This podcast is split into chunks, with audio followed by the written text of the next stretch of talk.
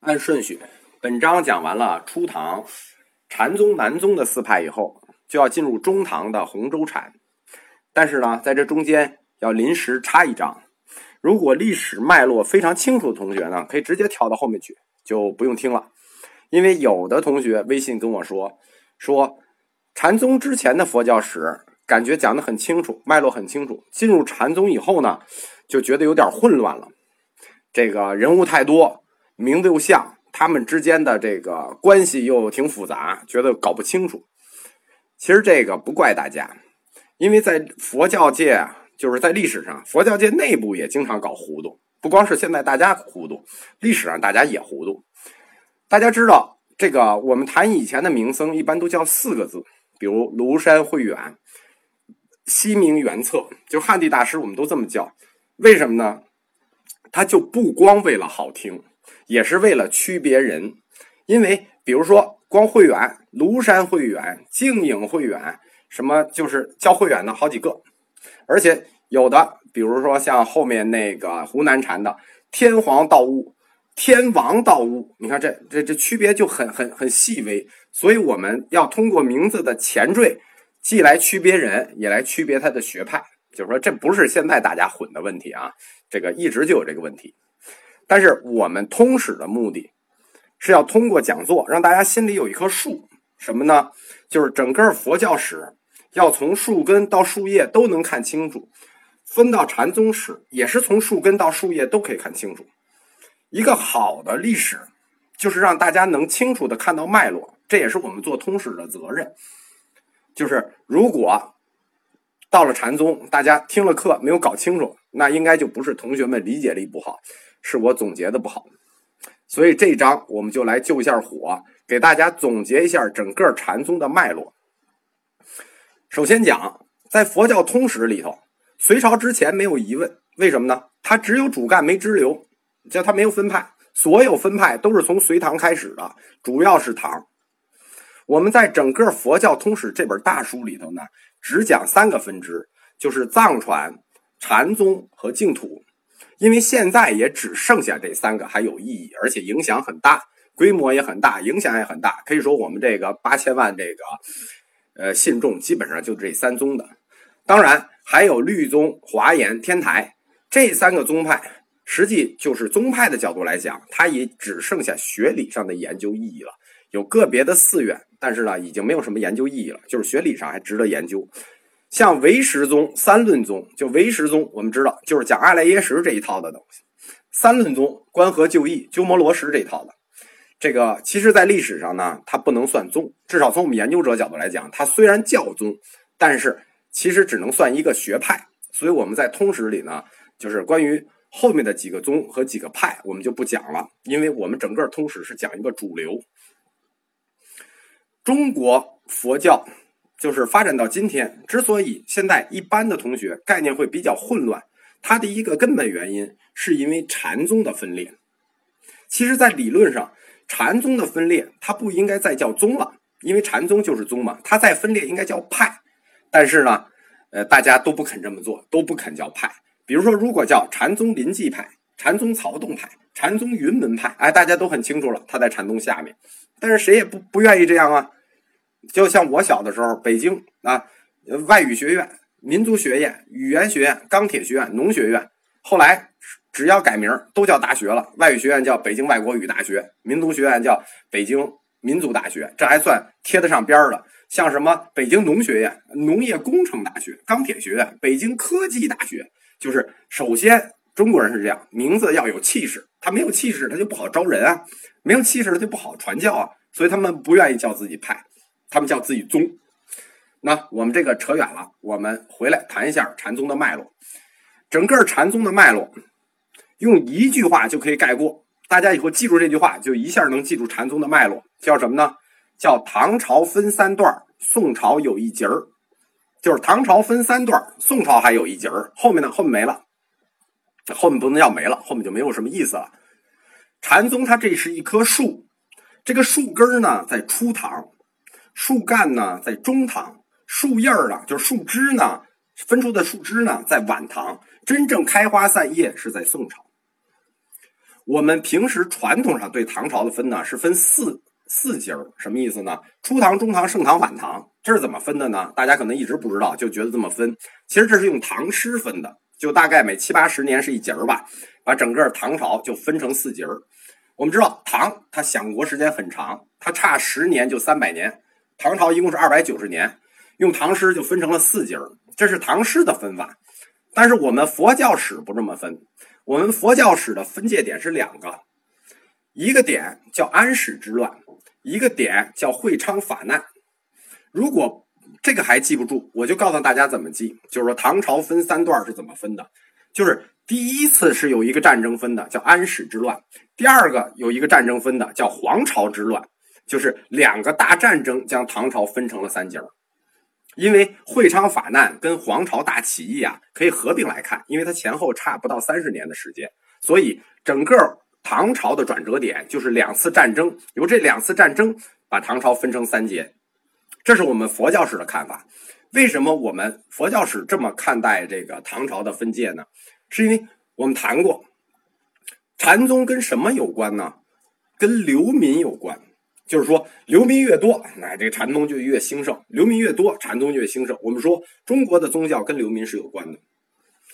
分成这三节儿，就是安史之乱前面一节儿，安史之乱到黄巢之乱之间一节儿，黄巢之乱后面一节儿。那这第一段安史之乱这一节儿叫什么呢？就是之前这节儿，我们在历史上管它叫三盛世。为什么呢？因为它是贞观之治、永徽之治、开元之治，那这就三盛世嘛，三大盛世嘛。然后从安史之乱结束以后，到黄巢之乱，这又有一百年的时间，我们叫什么呢？我们叫做三中兴。因为在历史上，这有三次中兴，分别叫元和中兴、会昌中兴、大中中兴，就是时间长度就是这样。就是整个唐朝的时间长度，给大家画一下啊，它并不是等齐的，就是先过了一百四十年的好日子，这一百四十年的好日子就是三盛世：贞观之治、永徽之治、开元之治。然后呢，打了十年的仗，这是安史之乱，又过了一百年太平日子，这一百年太平日子呢，就是三中兴。元和中兴、会昌中兴、大中中兴，那剩下三四十年，那皇朝一打起来，那就那就没完了。有一同学在微信里问我说：“说这个老师为什么藏传佛教史上他们整天打仗会出那么多大师？”我觉得大家呢，就是说要用一个大佛学史观来看佛教的发展，什么意思呢？佛教这个东西越乱世越兴，因为人在这个时候有幻灭感，有生活的无常感。我们佛教史上有一句话，叫做“盛世兴教，乱世兴禅”。什么意思呢？就是教门盛世兴，禅门乱世兴。什么叫教门呢？天台宗、华严宗、法相宗，这就叫教下三宗。就是说他们是教理派的，或者我们说的叫经院派，就是有完整哲学体系的经院派。什么叫禅宗呢？就是我们现在在讲的这一支。就是如果禅特别流行，我们说乱世兴禅嘛。如果禅宗特别流行，那很显然不是世道乱呢，就是人心乱。总之，一定是因为乱，所以乱世才兴禅。而且禅宗这个宗要的发展核心是什么呢？它为什么能大发展？它的核心是自由。唐朝早期禅宗的北宗是怎么搞废的？是因为官办寺院，两经法主了，你要有戒律。我们说过，禅宗和律宗是天然敌人。你一上戒律就要挂，对吧？还有就是不能去讨论教理，因为大部分的信众，中国大部分的信众其实是没有文化的。你只要一进入经院学理，禅宗就没有生命力。禅宗怎么能兴盛呢？农禅、生活禅、五祖弘忍这一套。所以说，禅宗可以世道乱，可以没有钱，可以没有教理，但不可以没有自由。这是禅宗的核心。我们经常说啊，佛陀的言教有一万条，但是他的目的只有一个，就是解脱人生的痛苦。如果没有思想的自由，哪里来的解脱？所以从这个角度讲，禅宗的口号“是心是佛”，这也许就是真正的佛意。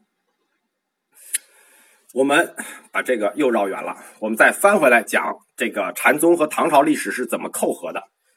首先，在三三盛世之之前，就是我们说树根的这个阶段，我们谈到的所有名僧，就是慧能，包括慧能神神会这一大系列，从四祖道信开始，到五祖弘忍，到他的弟子法如老安、神秀、慧能，这全部生在第一个盛世，就是初唐。初唐呢，就是比如说像法如老安，他们生在贞观之前；像慧能本身他就生在贞观十二年，后面神会什么的就都生在贞观了。真开元为什么有盛世？是因为在开元之前的唐高宗，他有个永徽之治。永徽之治呢，恢复了科举。一恢复科举呢，这个国家就人才，那这国家肯定是兴盛。所以禅宗六祖、七祖，就是差不多六七这一代人，基本都是永辉开元盛世生的。所以说，在三盛世期间，就是禅宗的树根期间，他们的核心呢，主要是南北斗争，就是。就是南宗北宗的斗争。我们知道初唐的皇帝都是非常牛的啊，就这三盛世。当时唐朝是跟阿拉伯帝国并称世界上最强盛的帝国。当然了，这一百四十年的到了唐玄宗晚期就出事了。出事儿呢，在公元七百五十五年的十二月十六号这一天，这是有准确记录的。这天什么呢？安史之乱。安史之乱跟抗日差不多，打了将近八年，是打了七年零两个月。就是安禄山、史思明，这都是外族啊，这他们本身都不是汉族。这个安史之乱，我们在学历史的人也非常好记，因为他在天宝年间，他是天宝十四年。我们为什么说好记呢？因为天宝十四嘛，天宝要死，就是天宝年这要死了，我们就记成安史之乱。安史之乱实际是我们中华文明前所未有的一个浩劫，大家都忽略了这个浩劫的文化意义。这场战争打了将近八年，就跟我们抗日一样。席卷席卷了整个中国，差不多。它实际是从对文明的角度来讲，是我们中华文明由开放转向保守的转折点。就在这之前，我就我说过嘛，中国以前没有民族英雄，中国的心态是非常开放的。如果大家看到一些唐朝的绘画雕像，就觉得哎呀，我们的心态真是奔放啊。但是安史之乱就是我们文化转向保守的转折点，从此之后越来越保守，越来越保守，到了宋朝就到了高峰了。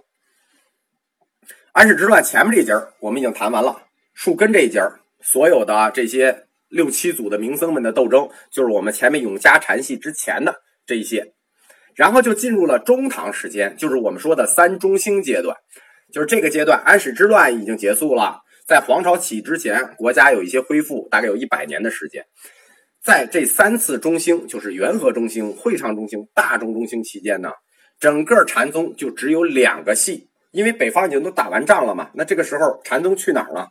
那一个在江西，一个在湖南。我们在前面第三十三课的时候谈到过这个怀让与清源，就是非常有意思的就是湖南人创建了江西禅，江西人创建了湖南禅。那不能叫江西人，他在江西本身，这个怀让和清源，一个是这个他呃，就他们的创建的弟子，一个是四川人，一个是广东人。江西禅的实际创始人是怀让的弟子马祖道一。你看，他生于就公元七百零九年。然后当时湖南禅的创始人石头西迁生于公元七百年，就是他们基本上已经生在这个中兴阶段了。江西禅又叫洪州禅，从中国的学派分析来讲，它叫心学。为什么呢？江西禅的核心叫即心是佛。它的发展周期就这两个阶段，整个树干阶段都在元和。江西禅就是佛教里的心学，提倡的口号叫“即心是佛”。湖南禅它的发起人是石头西迁，他就是佛教里的理学，因为它本身不叫理学，因为它的那个这个核心观念叫缘起性空，它叫那个佛教里的性学。就是整个中唐期间，禅宗由南北斗争变成南北合作，就变成两宗合作。这两宗就是湖南与江西的合作，其中一支叫心学，一支叫性学。我觉得性学不太不太好好听吧，它实际叫理学。所以我们就管中唐这整个的期间叫二大士，就是前期的名人很多，到中唐期间。真正的名人或者真正的祖师，就这两个人：马祖道一与石头西迁。这个两个人就是中唐禅宗二大士。我们说过，树干期间就是互相融合、互相合并，其实最后基本上都合并进江西茶了，就是怀让这一支。嗯，他们的那个法系啊，互相都纠后面都纠缠在一起了。这样等于这是树干期间我们讲完了，那我们就讲树杈的分支。那安史之乱又过了一百二十年，就是到了元和末年。就是我可以给大家简单介绍一下这个元和中兴，这在中国历史上很著名。因为大家了解唐朝的时候啊，都是了解初唐、唐太宗、唐玄宗，大家不知道在唐朝历史上，唐朝的历史有三个皇帝的水平最高，就是我们并称的三个皇帝，叫谁呢？唐太宗、唐玄宗、唐宪宗。这个唐宪宗就是元和中兴的时候中唐的皇帝，就他从小就很有理想啊，想恢复开元盛世，所以他一直就很。治国很认真，所以最后在历史上，唐宪宗终于与这个他的爷爷的爷爷们并驾齐驱了。元和中兴的末年，就是唐宪宗末年，就是中国历史上第一次文官之间的党派斗争出现了，就是历史上的朋党之争、牛李之争。这朋党就文官政府一争，那紧接着宪宗传文宗，文宗要发动甘露寺之变，失败了，就传给武宗。就是宪宗传儿子文宗，文宗搞了一次政变没搞赢，又传给他的孙子武宗。到了武宗，大家就知道，在正史上、政治史上，我们管武宗这个叫会昌中兴；但在佛教史上，我们管这叫会昌法难。为什么呢？就是历史上最著名、最厉害的一次灭佛，就叫会昌灭佛。这个我们前面谈过，三武一宗嘛，北魏太武帝、北周武帝、唐武帝。加上后面一个后周世宗，三武一宗灭佛嘛，他就一下就把佛教给灭了。就是这一段，我为什么在通史里没有讲呢？其实这个通史里应该讲到法难这一段，三法三次法难都应该讲，但是我不爱讲，因为我本人是一直提倡信仰自由的，我反对一切对思想领域的不宽容，所以我不爱讲法难这一段。但是实际的禅宗的。第二个节点就在会昌法难，为什么呢？树根是六七祖前面的先贤，树干是江西禅和湖南禅的主干。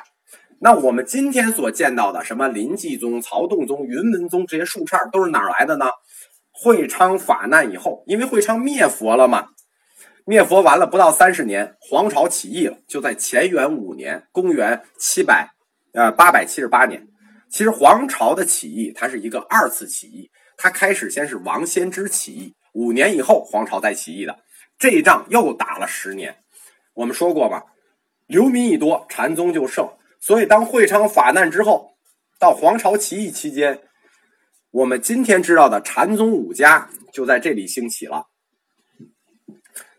南宗后来的这五家，就是由这个树干江西禅和湖南禅分出来的。维养、临济、曹洞、云门、法眼，那晚唐这五家就是树杈。当然了，后面又分出两家，临济又分出两家，就是七宗，就是这个杨岐和黄龙。这个又分出两个，就是五家七宗。所以说，树杈都是晚唐这个时候长出来的。但是因为晚唐的时间很短嘛，黄巢起义没打几年，因为黄巢起义是公元八百七十八年。公元九百零七年，朱温篡唐，唐灭亡，进入五代十国，实际上就等于就三十年。这个树杈刚开始长，所以所有的树叶都要等到宋朝去长。所以整个禅宗散开花散叶是在宋朝。那这样我们就把禅宗的历史捋完了。我觉得听完这些，大家就应该很清楚了：树根是什么？树干是什么？树杈是什么？树杈最后就这五枝，然后又分出两枝来。那我们今天知道的就是这些，然后呢，关于树叶宋朝那部分，我们的课到宋朝的时候再讲。然后呢，这段历史讲完了之后呢，呃，再回答一个前几天同学们的问题，因为跟这个也有关，就是问我这个印度佛教是怎么衰亡的。问我这个问题的人很多，呃，这个同学都特别感兴趣，作为它的发源地，它怎么衰亡了？呃，这是一个很大的题目啊。有历史原因，有文化原因，有宗教原因，各种原因，也有学理的原因，所以我们这个几章是讲不完的。